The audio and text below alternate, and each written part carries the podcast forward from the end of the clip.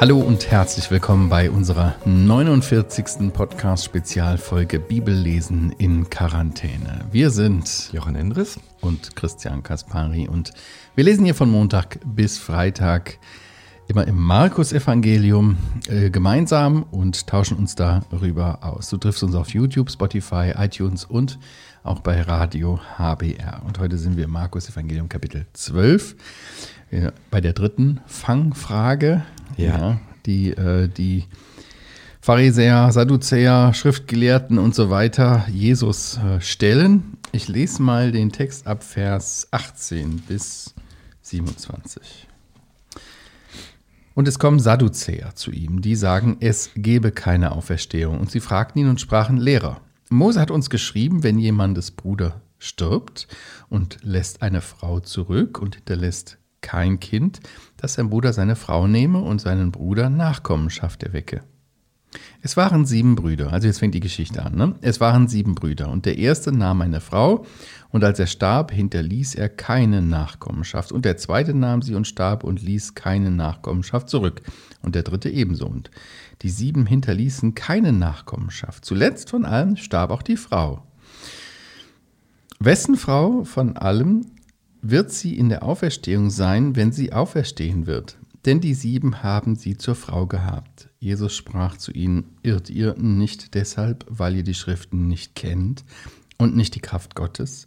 Denn wenn sie aus den Toten auferstehen, heiraten sie nicht, noch werden sie verheiratet, sondern sie sind wie Engel in den Himmel. Was aber die Toten betrifft, dass sie auferweckt werden, Habt ihr nicht im Buch Mose gelesen, wie Gott beim Dornbusch zu ihm redete und sprach, ich bin der Gott Abrahams und der Gott Isaaks und der Gott Jakobs?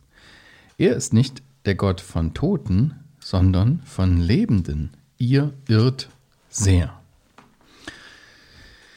Ja, Wer ist hier was? Vielleicht müssen wir das mal zunächst äh, erklären. Es kommen die Sadduzäer zu ihm, die sagen, es gebe keine Auferstehung. Die Sadduzäer war, waren auch so eine religiöse Gruppe. Ja, von die sich allerdings sehr deutlich unterschieden ja. von den Pharisäern, auch mit denen nicht gerade in einer Linie lagen. Ja, Sadduzäer eine kleine Gruppe, die aber die Priesterschaft äh, mhm. bildete oder äh, die aus vornehmen Familien kamen. Genau, ja, genau. Die stellten Leute, auch den hohen Priester, ne? Genau. Den Obersten und den genau. Hohenpriester, ja. Also schon einflussreich, auch wenn mhm. nur klein. Das Besondere an ihnen war, dass sie nicht wie die Pharisäer an die Tradition äh, glaubten, also an die jüdische Überlieferung, die noch zum Alten mhm. Testament dazugekommen war. Das Problem hatten wir ja angesprochen. Insofern könnten sie uns jetzt sehr sympathisch sein. Boah, mhm. die glauben wirklich nur an das Wort Gottes. Mhm. Aber man sieht hier schon, sie hatten das Wort Gottes vielleicht nur auf die fünf Bücher Mose, also mhm. Propheten und Psalmen und so, das war nicht so ihr Ding. Mhm. Also das erkannten sie auch nicht an. Und auch da hatten sie nicht richtig gelesen, wie wir noch sehen werden. Ja. Aber formal sagten sie eben, wir glauben nur an das Alte Testament, mhm. also wie wir es heute nennen, und nicht an die Tradition. Aber eben hier steht es ja, sie glaubten nicht an die Auferstehung. Es gäbe keine Auferstehung, war ihre Lehre. Noch Engel, noch Geist, ne? Genau. War bei ihnen auch so. Und das lesen wir in Apostelgeschichte ja, genau. 23, da ja. hast du das rauszitiert. Ne? 23, ja, Vers 8, 8 wir das mhm. nachlesen will. Genau. genau. Also, ich will mal sagen, so Dinge, die wirklich auch schwer zu verstehen sind, die mhm. nicht zu sehen sind, wo man wirklich Glauben haben muss, Auferstehung, mhm. Geist, mhm. Engel, das alles lehnen sie ab, obwohl es ja so deutlich sogar in den ersten fünf Büchern ja. Mose steht. Ähm, aber das war nicht ihr Ding. Ja, aber die waren auch äh, deutlich liberaler. Ja. Sie waren äh, ähm, auch äh, im, mit den Römern unter einer Decke. Sie stellten auch in großen Teilen den, den, den Rat. Ne? Ja. Sanhedrin, den ja, Hohen genau. Rat, genau. Ja. Also politisch waren die schon sehr einflussreich. Ja, genau. Und deswegen sagen. sind sie auch mit den Römern untergegangen. Ja. Also deswegen liest man dann später nichts mehr in der Literatur von ihnen, ja. Ja, und was sie eben halt, äh, du schon gesagt hast, sie glaubten nicht an die Auferstehung, ja. Okay, was wollen die denn hier durch, diesen, durch dieses ja, erdachte Fallbeispiel, wenn das jetzt echt wäre? Das wäre wirklich die arme Frau. Ja. Und am Ende starb die Frau. Ja. Also es war ein Fallbeispiel, erdacht, ausgedacht. Was wollten Sie denn mit dieser Schwagerehe eigentlich aufzeigen hier? Ja, ich denke, Ihr Grundgedanke war, das kann doch gar nicht sein. Mhm. Überleg doch mal, das ist doch völlig absurd. Also sie hatten eine bestimmte Vorstellung, mhm. wie Auferstehung funktionieren mhm. müsste, wenn es sie denn gäbe. Mhm. Und sie wollten sagen, dann kann es das ja gar nicht geben. Also sozusagen, denk doch mal vernünftig weiter, dann merkst du schon selber, dass das ja gar nicht sein kann. Mhm. Also das Problem ist, wenn es eine Auferstehung gibt und äh, es tatsächlich Menschen gibt, die mit in, im, zur Zeit ihres Lebens mit mehreren äh, verheiratet waren und sie nehmen jetzt extra einen Fall, wo das sogar geboten war, keine, mhm. keine Übertretung des Wortes Gottes war, sondern sogar geboten und in diesem Fall müsste man ja dann nach der Auferstehung, müssten sich ja sieben Männer eine Frau teilen. Siehst du, daran kann man sehen, dass es gar keine Auferstehung mhm. gibt. So ist ihre Schlussfolgerung, denke ich. Und sie meinen auch, wie schon beim letzten Mal der Fragesteller, das haben wir richtig gut hingekriegt. Also mhm. eigentlich kann er jetzt gar nichts mehr sagen. Eigentlich muss er sagen, Stimmt, habe ich noch nie drüber nachgedacht. es gibt keine Auferstehung. Ja, ja das wäre wirklich lustig, wenn man das von Herrn Jesus hören würde. da kann man lange drauf warten. Ja, das wird es wohl nicht ja. geben, dass der, nee. das Wort Gottes persönlich das sagt. Aber so war offenbar ja, ihre Annahme. Ja, so dachte sie so ja. nicht wahr? Mhm. mhm. Oder eben auch Beistehende, dass die mhm. dann sagen, naja, die haben ja recht, die Sadduzäer, das, das ist ja ein gutes Argument, was sie da genannt haben. Das Gesetz, was dem zugrunde liegt, äh, nachzulesen im fünften Buch Mose, wäre vielleicht auch noch interessant ja, dazu. Du hast es aufgeschlagen? Ja, Kapitel ja. 25 lesen wir das, ab Vers 5 bis Vers 10, weiß nicht, ob ich das alles lesen soll, aber zusammengefasst wird es eben halt äh, äh, dort gesagt, dass wenn äh, einer stirbt, also Brüder beisammen wohnen, einer stirbt, dass äh, dann der Schwager diese Frau zur Frau nehmen soll, um eben Nachkommen ja, zu garantieren, ne? das ja, Nachkommen. Dass sozusagen die Familie des fortbesteht. Genau, weiter ja. besteht, ja. Und ja. das war unter Strafe gestellt, falls der Bruder sagen soll, das will ich gar nicht, dann steht hier auch noch, dass er dann ähm, wirklich gestraft wird ja. dafür, dass er. So soll dem Mann geschehen, Vers, Vers 9 steht das, ne? Dass der Hausbruder nicht bauen will. Und sein Name soll in Israel heißen Haus des Barfüßers. Ja. Warum? Dem, der keine Schuhe hat. dem man den Schuh, vorher steht ja, man soll den, ihm den Schuh von seinem Fuß abziehen und ihm ins Gesicht spucken. Also eine, er wurde dem als, als jemand, der ne? genau zu verachten ist, der sich unmoralisch verhalten hat, der nicht mhm. dazu bereit war, seine Schwägerin mhm. ja sozusagen äh, zu ehelichen ja. dem. Ja, also es ist eine biblische Grundlage, auf mhm. die sie zurückgreifen. Vers 19 ist, äh, ja, sie zitieren mhm. im Sinn des Gesetzes. Das haben sie auch anerkannt, das glaubten sie auch, äh, dass das richtig sei. Mhm. Ja, aber ihre Konstruktion ist, dann kann es ja das nicht ja, geben, dann kann es keine Auferstehung ja, geben. Aber ihre Konstruktion ist auch äh, sehr hinfällig, weil sie eine falsche Auferstehungsvorstellung hatten, oder? Ja, das ist wohl das ihr Problem, nicht wahr? Das ist das Problem, was dem genau. zugrunde liegt. also der Fehler ist nicht, dass es keine Auferstehung gibt, sondern dass sie falsch über Auferstehung denken. Hier. Ja. Ja, ja genau. Also, ja. dass es einfach eine falsche Annahme äh, ist, äh, auf die sie ihre ganze, ihr ganzes Konstrukt äh, aufgebaut haben. Ne? Wo liegt der Fehler? Ja, die, sie denken, dass die Ehebeziehung für die Ewigkeit ist. Ja. Und dann auch in der Auferstehung eben halt fortbesteht. Und der Jesus macht klar, dass es eben nicht so ist. Ja. Oder? Wo genau. siehst du das? Wie genau. siehst du das? Sehe ich genau. Also wir so, sagen ja. ja auch, bis der Tod euch scheidet, ne? Also mit dem Tod ist die, ist die Ehe beendet. Ja. Und jetzt sagen die Sadduzäer, und wenn, wenn sie dann wieder aufersteht und dann wieder lebt, dann muss die Frau ja, welchen Mann hat sie denn jetzt von den sieben? Und der mhm. Herr sagt hier, wenn sie aus den Toten auferstehen, Vers 25, dann heiraten mhm. sie nicht, noch werden sie verheiratet. Ja. In Lukas sagte noch dazu, sie werden nicht sterben. Also es wird bestimmte Dinge, die, es vorher, die vorher galten, nämlich dass jeder Mensch stirbt, dass eine Ehe nur bis zum Tod geschlossen wird, die wird es nicht mehr geben. Wir werden in der, im zukünftigen mhm. Zustand nach der Auferstehung mhm. keine Sexualität mehr haben, wie wir die jetzt hier auf der Erde haben. Wie die mhm. hier für eingerichtet ist, mhm. aber für den Himmel ist die nicht vorgesehen. Ähm, es wird Liebe geben, es wird Beziehungen geben, gar keine Frage. Das macht die Bibel deutlich, aber es wird nicht eine Ehebeziehung geben. Man wird seinem eigenen Ehepartner begegnen wie jedem anderen, den man kannte. Man wird Leute wiedererkennen, ich glaube, das kann man aus der Bibel sagen, oder? Mhm. Aber man wird nicht sagen, ah, oh, meine Frau, mein Mann. Sondern man wird Irgendwie sagen, auch logisch, ne? Weil die Ehe ja auch ein Abbild ist, ja, ein Abbild, ein Vergleich, ein Bild von, von der Ehebeziehung, die Gott mit, die der Jesus mit seiner Braut hat, der Sohn Gottes mit der, der Braut, mit der Gemeinde. Ja. Und wenn dann die Hochzeit ist im Himmel, wenn die Braut entrückt wird ja. und zu ihm genommen wird und Hochzeit gefeiert wird, äh, dann äh, ist es auch nicht mehr notwendig, ein Abbild zu haben. Dann Genau. ist das Original dran. Ganz genau. Oder kann man doch so sagen? Ja, ne? ja glaube ich auch, ja. Ja. ja Nimmst, das- nehmen wir da eigentlich Bezug drauf in unserem Heft? Das hättest du jetzt nochmal empfehlen können. Oh Mann. Also, wir er meint weisen nochmal auf das Eheheft. Hin. Du Genau. kannst Werbung machen. Da ist die Kamera. Plädoyer für die Ehe. Ja, ich will, vielleicht. Der Titel bestellt es euch, wenn ihr nochmal grundsätzlich über Ehe nachdenken wollt. Ja, sehr zu empfehlen. gibt. Genau. Genau. Da gehen wir allerdings nicht auf die Schwagerehe ein. Nee. Weil das ist doch ein bisschen konstruiert, dieser Fall hier, Ja, denke absolut. ich. Ja. Ja.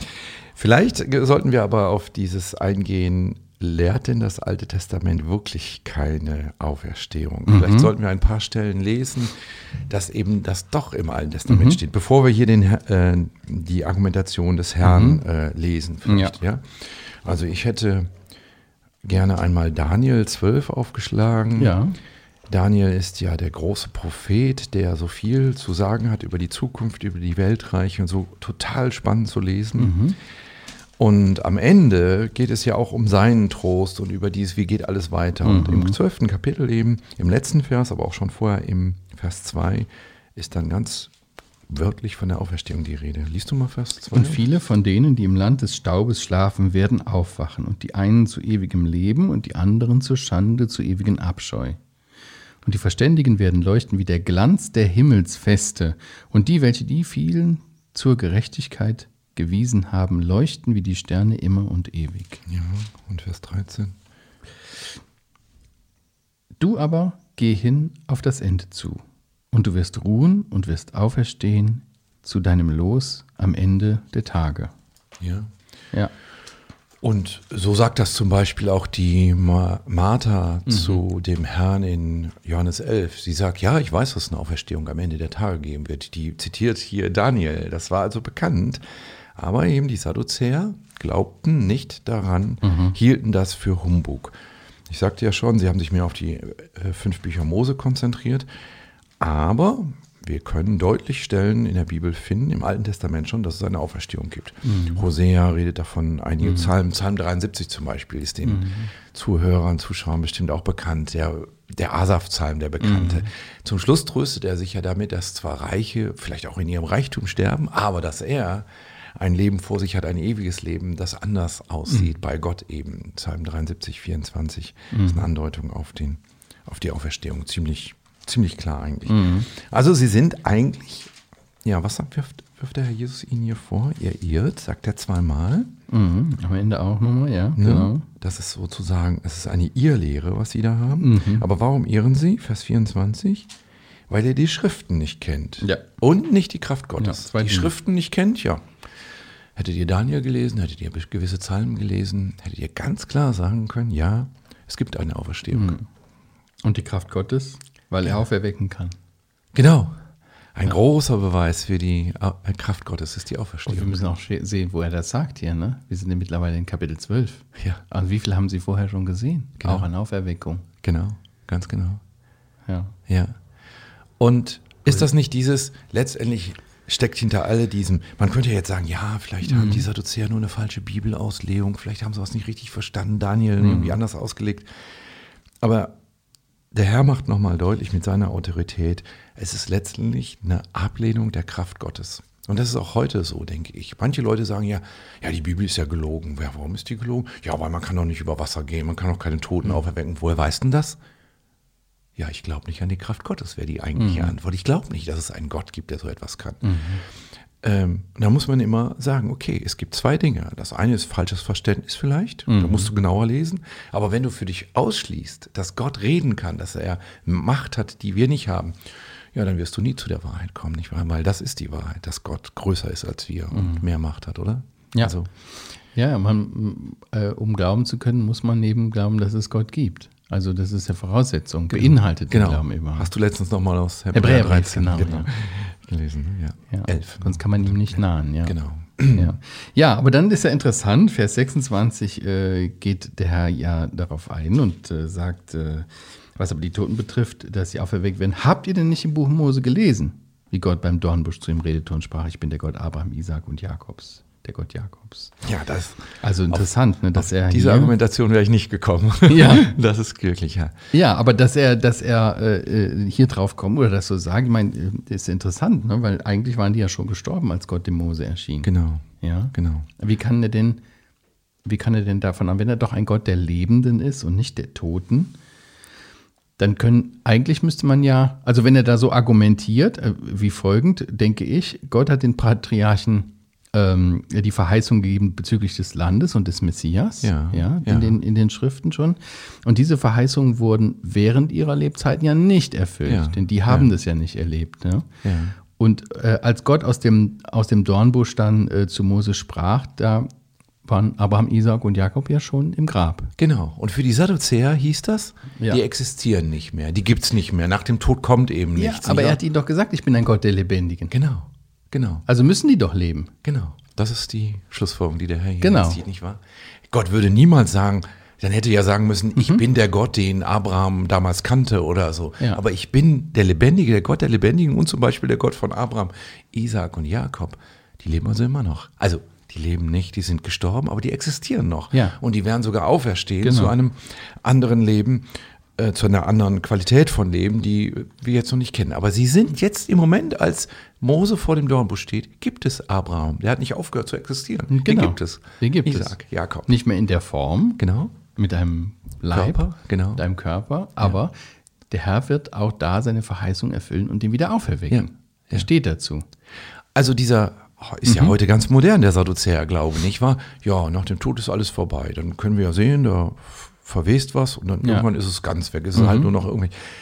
Ja, es gibt einen Zusammenhang zwischen Geist und Materie. Und der ist auch sicher bei uns sehr eng. Wir sind eine Einheit von Geist und Mhm. Seele und Körper. Aber die Persönlichkeit lehrt die Bibel eindeutig, hört Mhm. nicht mit dem Moment auf zu existieren, wo der Mensch gestorben ist, wo der Körper eben tatsächlich verbrennen, verwest oder was Mhm. alles mit einem Körper passieren kann. Aber der, die Persönlichkeit, und zwar mit Namen, mit Eigenschaften, Abraham, Isaac, wir haben das ja auch schon auf dem Berg der Verklärung Ja, gesehen, ja, nicht wahr? da ja. waren Elia plötzlich da und Mose. Und es ist ganz, ganz eindeutig, dass das Mose und Elia ist, dass es nicht Bilder von ihnen sind, sondern sie sind es wirklich. Wirklich, ja. Ähm, also die Menschen hören nicht auf zu existieren. Es gibt eine ewige Existenz und es gibt Auferstehung. Und in der Offenbarung könnten wir sogar sehen, es gibt zwei Auferstehungen, eine erste und eine Ja. zweite. Ja, und die wurde ja auch im Daniel, das hattest du ja auch gelesen, angedeutet. Ja. Eine solche und eine solche Auferstehung Ja. gibt es ja. Also kann man schon sagen, dass, äh, dass äh, die Ehebeziehungen, die hören auf mit dem Tod eines Menschen, sind die zu Ende, aber die Beziehung mit Gott, die auf der Erde begonnen hat, die bleibt in Ewigkeit Bleibt bestehen. bestehen. Und auch die Persönlichkeit. Irgendwie wird es ewig einen Christian, einen Jochen geben, in irgendeiner anderen Form, mit einem anderen Körper. Auch jeder unserer Zyrer, ihn wird es ewig geben, weil es ein, Gott nimmt sein, Ja. seine, das, was er geschaffen hat, nicht zurück. Mhm. Wer, Ja. wer hat hier diese Stelle geschrieben? Was sagt der Herr hier? Habt ihr nicht im Buch Moses gelesen? Mhm. Das sollten mal auch ein paar Theologen lesen, oder? Wer hat das zweite Buch Mose geschrieben? Sie sagen, ja, das wissen wir nicht so genau, vermutlich so und so entstanden. Was sagt Jesus Christus hier selber? Er sagt, Mose hat das geschrieben, oder? Wir haben hier nochmal eine Bestätigung. Übrigens an ein paar Stellen. Hier zitiert er aber aus dem zweiten Buch Mose. An anderen Stellen, letztes Mal hatten wir in Kapitel 10 gelesen, da zitiert er aus dem ersten Buch Mose und schrieb das auch Mose zu und Gott gleichzeitig zu. Ähm, sagt der Jesus ganz eindeutig, wer der Autor ist. Mose und natürlich im Auftrag Gottes hat er es geschrieben. Also wenn man, ich habe mal mit jemandem gesprochen, der sagte, also das mit dem Jesus, das glaube ich, aber äh, so Alte Testament und so, glaube ich nicht. Da habe ich gesagt, naja, aber dann glaubst du auch Jesus nicht, weil Jesus hat gesagt, dass das von Gott käme und von Mose aufgeschrieben worden sei. Nicht, weil hier haben wir so eine Stelle. Mose hat geschrieben. Er hat so oft zitiert, ne? Aus Mose und aus dem Psalm. Ja. Sehr häufig. Und er, er zitiert das nicht hier als eine Geschichte, eine Sage oder so, ne? Nee, sondern er weist sie darauf hin. Ne? Habt So war das gelesen? vor dem Ja. Mhm. Dornbusch, so war das genauso. Und deswegen könnte man daraus Schlussfolgerungen für heute ziehen, nicht wahr? Es muss einen Gott der Lebendigen geben und dann sind die Toten nicht wirklich ohne Existenz. Ja, das ist auch, denke ich, so wichtig, was wir hieraus äh, lernen, warum die Auferstehung ein so wichtiges Thema bzw. Tatsache ist, ja. Weil Jesus, der behauptet, Messias und Retter zu sein, der Welt zu sein, und wenn es keine Auferstehung gäbe, geben würde, gegeben hätte, dann wäre Jesus auch nicht der Messias und der Retter. Und dann wäre eigentlich so, Paulus sagt das, ne? Ja. Im, Im ersten Korintherbrief Kapitel 15, vielleicht Ja. kann man das noch lesen, Ja. dass dann eigentlich der christliche Glaube, ja, Nonsens wäre, ne? Es wäre alles äh, Kapitel 15, Vers 12 bis 19, aber wo, ja, er sagt einfach, äh, Vers 13, wenn es aber keine Auferstehung der Toten gibt, so ist auch Christus nicht auferweckt. Wenn aber Christus nicht auferweckt ist, so ist auch unsere Predigt inhaltslos. Inhaltslos aber auch euer Glaube. Ja, Ja. genau. Ja. Dann wäre der Glaube nichtig. Dann wären wir, da schließt er den Abschnitt mit, wenn wir allein in diesem Leben auf Christus gehofft haben, so sind wir die elendsten von allen Menschen. Weil eine Hoffnung geglaubt haben, unsere Hoffnung darauf gesetzt haben, auf einen Phantast, auf etwas, was gar nicht gibt. Abraham verlässt eine große Stadt, Wohlstand und alles, um in ein Land zu ziehen. Wenn, wenn es keine Auferstehung gäbe, müsste man Abraham als jemand zitieren, der leider nicht ans Ziel gekommen ist. Er ist ja immer nur ähm, zwar im Land gewesen, hat aber nie irgendetwas dort besessen und so weiter. Und so macht der Herr hier wirklich mit diesem Beispiel auch deutlich, Ja. was du gerade sagst. Also ja. es gibt eine Auferstehung, das sollte man auf jeden Fall bedenken. ja. Und Und es gibt die Kraft Gottes. Du hast das eben schon gesagt, aber vielleicht sollten wir das nochmal sagen. Diese Kraft der Auferstehung Gottes, von der heißt es, die in uns wirkt, nicht wahr? ja, was für eine Kraft. Die Christus hat aus den Toten auf das, diese Kraft Diese wirkt Kraft, auch in uns. Ja, Ja, gewaltig. ja, Oder? ja. Wie schön, dass wir keine Sadduzäer sein müssen und die Kraft Gottes verleugnen, oder? Ja, Ihr ja. irrt wirklich, sagt Ja. er ganz deutlich. Also Ja. ihr, ihr wisst nicht das Geheimnis Gottes, wie groß seine Kraft ist. Ja. Aber wir müssen auch sagen, dieses Leben geht zu Ende, Johann. Und die Frage ist, äh, wie man sich hier im Leben entschieden hat. Denn man muss sich im Leben entscheiden, wie es auch danach weitergeht. Denn Auferstehung gibt es für alle. Genau, aber zwei verschiedene. Ewiges Leben gibt es für alle. Ja. Aber ewiges Leben in der Verdammnis, in der Gottesferne Ja, oder ewiges Leben wirklich wahres Leben bei Gott. ja. Ja. Vielleicht lesen wir noch diesen Vers. Was hast du da? Johannes, Johannes 5. 5, die Ja, Stelle, gut. wundert euch darüber nicht, denn es kommt die Stunde, in der alle, die in den Gräbern sind, seine Stimme hören. Also diese Stimme, die Macht hat und die die äh, Gräber einfach auftut. Und sie werden hervorkommen, die das Gute getan haben zur Auferstehung des Lebens, die aber das Böse verübt haben zur Auferstehung des Gerichts. Ja. Nach diesem Leben gibt es eine Existenz wieder in einem Körper, aber in einem Körper, der gequält wird, sagt die Bibel, oder in einem Körper, ein Auferstehungsleib, der Teil hat an der Herrlichkeit Gottes, der engelähnlich ist. Nicht wie Engel, wir werden nicht zu Engeln, stand hier nicht, sondern nur ähnlich den Engeln. In Da kann ja vielleicht diese Assoziation oder diese, diese Ideen aus Mittelalter oder sowas, dass man irgendwie als Engel auf der, auf der Ja. Wolke sitzt mit einer Harfe und sowas. Ja? Genau, ganz Haben genau. Daher Kann- vielleicht. Kann sein. Aber hier steht es eindeutig, nie, wenn man es nochmal liest, sie sind wie Engel, Vers 25. Mhm.